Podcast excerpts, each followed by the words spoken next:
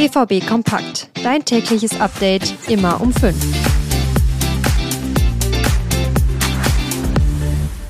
Mentalität hat der BVB am Dienstag gezeigt. Er ist nach einem enttäuschenden Spiel gegen Bayern München gegen Newcastle zurückgekommen und ist jetzt auf Platz 1 der Champions League Gruppe.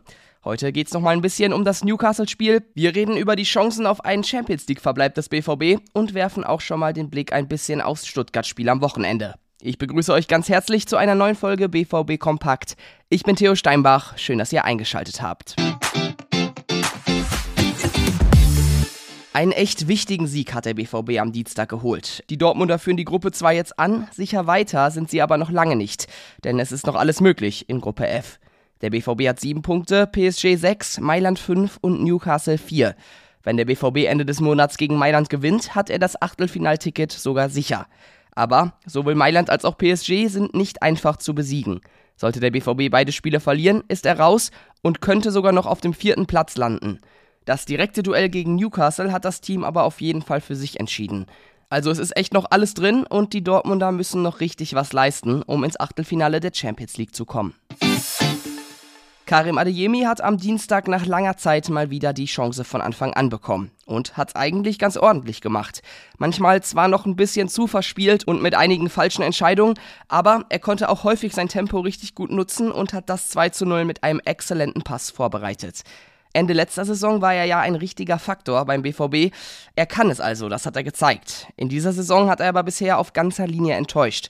Sein Trainer Edi Terzic hat sich über seine Leistung gegen Newcastle sehr gefreut. Karim hat heute wirklich ein, ein, tolles Spiel gezeigt in, in allen Richtungen. Ist ja nicht nur so, dass er dann offensiv immer wieder gefährlich war, sondern er hat uns dann auch geholfen, in der Defensive äh, die Räume zu schließen. Hat dann auch quasi dann den Assist äh, beim Tor von, von Jule Brandt zum 2-0. Und ja, wenn man, wenn man zurückblickt, eigentlich ist Karim immer derjenige gewesen, der diese Konter für uns gelaufen ist. Und diesmal ist er derjenige gewesen, der ihn vorbereitet hat. Und deshalb äh, sind wir sehr zufrieden mit der, mit der Entwicklung und dem Spiel heute. Vielleicht kommt Adeyemi ja jetzt so langsam in Schwung, weil mit seinen Fähigkeiten kann er dem BVB auf jeden Fall sehr helfen.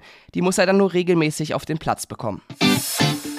Der Gästeblock war am Dienstag prall gefüllt mit Newcastle-Fans. Die haben zwar nicht so richtig viel Stimmung gemacht, aber sich beim BVB bedankt.